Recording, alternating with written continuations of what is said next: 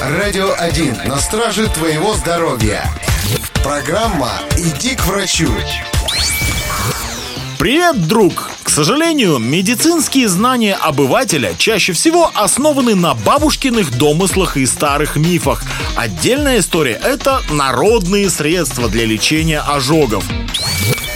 Что только не предлагает интернет для спасения. Тут тебе и масло, и яичный белок, и некоторые более экзотические вещества.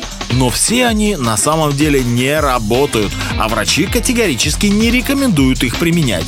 Связано это с тем, что большинство средств, особенно масло, создают пленку, препятствующую охлаждению пораженной поверхности. А главная задача при ожоге – это вывести лишнюю энергию с обожженного места.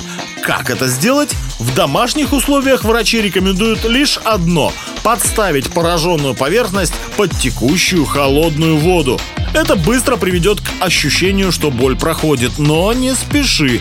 Держать руку под водой нужно минимум 10 минут.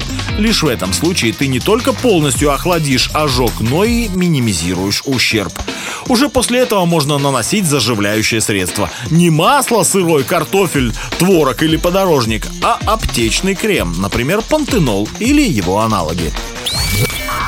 Учти, что с ожогами есть одна сложность. Не будучи профессионалом, на глаз сложно определить степень его опасности и глубину поражения. И если не будет вовремя оказана профессиональная помощь, то можно получить тепловое истощение и интоксикацию организма. Поэтому если ты правильно оказал себе первую медицинскую помощь, но все равно чувствуешь слабость, головокружение и тошноту, тебе лучше сходить к врачу.